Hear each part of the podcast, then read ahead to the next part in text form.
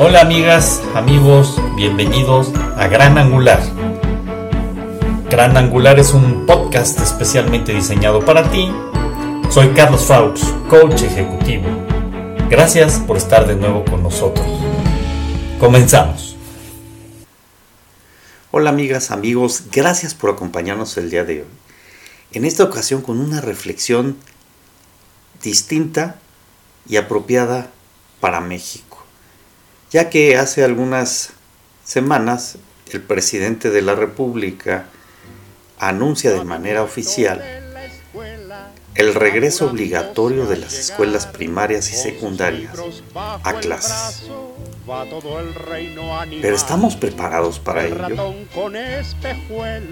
A continuación, Sofía Compeán nos regala una reflexión del tema para que formemos nuestro propio análisis.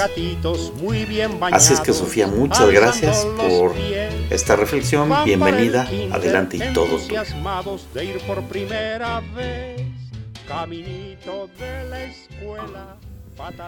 Hola Carlos, buenos días. Bueno, no cabe en mí recordar esta canción que muchas veces la escuché en casa antes de que terminara el periodo de vacaciones. Hoy regresar a clases. Lo vivencio a través de mis nietos, lo vivencio a través de mis pacientes, lo vivencio a través del voluntariado en donde estoy trabajando con los maestros. Regresar a clases 2021. Regresar significa volver al lugar donde ya habías estado. Hoy desayunando entre mi café y mi ánimo siempre de cuestionarlo todo, me pregunto, ¿cuál es el significado que por un lado quiere la Secretaría de Educación o entender o convencer este regreso? Por otro lado, ¿Qué les significa a los adultos que acompañan a los niños a regresar a clases? ¿Qué les significa a los educadores que están navegando en aguas turbulentas dentro de la obligación, la devoción, el encuentro con lo desconocido? Por último, ¿qué les significa a los verdaderos sujetos de acción? Niños regresando a clase. Sin afán de ser puntual, no es un regreso. Nuestros niños no van a regresar a un lugar que conocían, a un sistema que estaba conduciéndoles con unas maestras que sabían lo que tenían que hacer, a un lugar que representaba total seguridad. A regresar a compartir con sus viejos amiguitos que dejaron de ver únicamente por 18 meses. En este año 2021, agosto 30 para ser más específicos, toda la comunidad comenzaremos un proceso nuevo de formación, partiendo de la incertidumbre y la diversidad de ideas, propuestas y obligaciones. Este comienzo no es un retorno es sumergirnos en algo totalmente nuevo. Las reglas cambiaron porque estamos en otro momento. Sí, con las mismas esperanzas de que esto funcione, pero llenos de incertidumbre y miedo. En marzo 2020, después del puente obligatorio que nos marca la Secretaría de Educación, la información era grave. Nos constreñía a tomar medidas emergentes ante la incipiente pandemia se recibía la noticia en medio de reuniones familiares, de fiestas, en la playa, en vacaciones.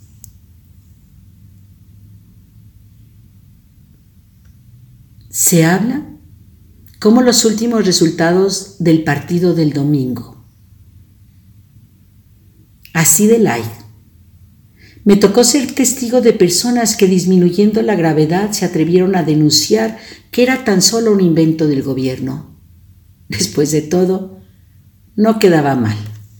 Aquí en México culpar a otros antes de discernir, reflexionar, investigar o actuar ante lo que se presenta es lo más normal. Algunas familias recordaron la situación vivida antes con la llegada de la influenza, esa gripa que afectó a un número significativo de personas que en algunos casos llegó a ser fatal.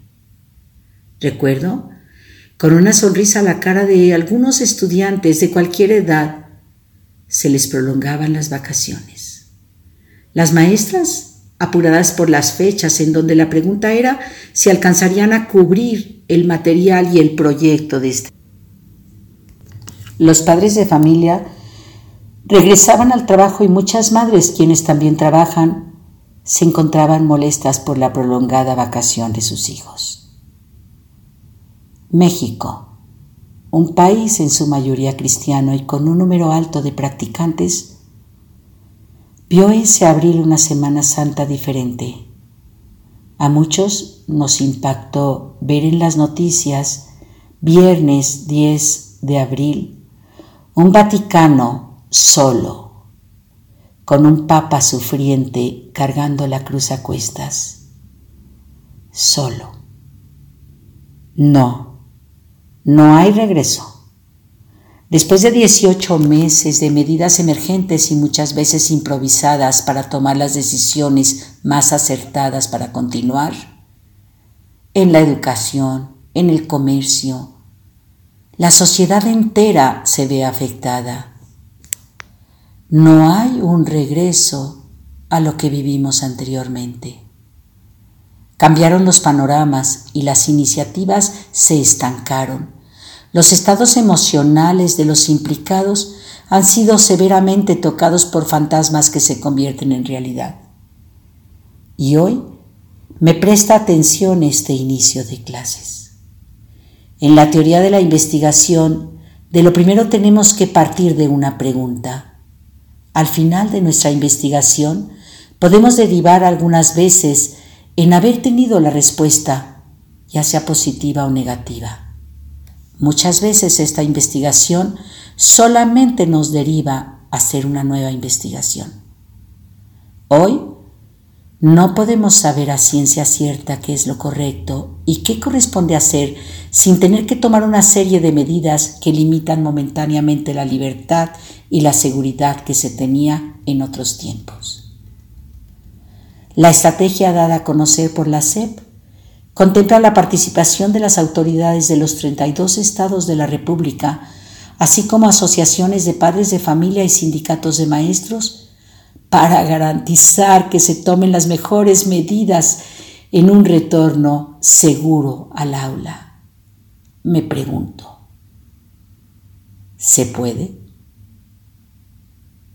Cabe destacar que el presidente Andrés Manuel López Obrador ha indicado sí se llevará a cabo el regreso presencial a la escuela. No se puede seguir postergando esta medida que es en beneficio de los niños y las niñas de nuestro país. Se debe. La decisión de nuestro presidente ha sido duramente criticada en varios sectores, entre ellos unos afligidos padres de familia que la consideran riesgosa y adelantada pues sabemos que en México se vive una tercera ola de contagios de COVID.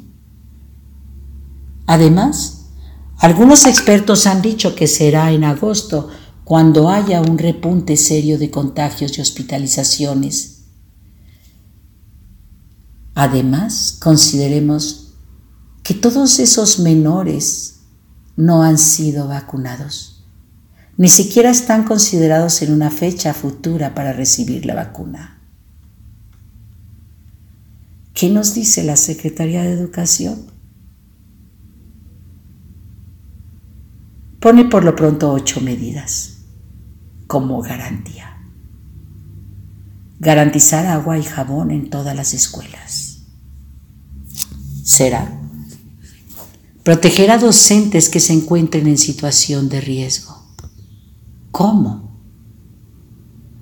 Uso obligatorio de cubrebocas entradas y salidas y recesos escalonados, asistencia alternada, uso de espacios abiertos, se suspenden las ceremonias y en caso de detectar un brote, la escuela cerrará por 15 días. Uf, qué atrevimiento. Creo que esta investigación no termina. Creo que este diálogo es un comienzo. Feliz día. Gracias Carlos por permitirme participar en este importante foro que tú mantienes. Porque quieren aprender Muchas gracias Sofía, sin duda un tema para reflexionar. Espero haya sido la mejor decisión y se vaya restableciendo todo de manera adecuada. Así que amigos, muchas gracias. Recuerden, seamos agradecidos y que les vaya muy bien. Porque en los libros siempre se aprende cómo vivir mejor. La tortuga por escrito ha pedido a Santa Claus sus dos pares de patines para poder ir veloz, para poder ir veloz.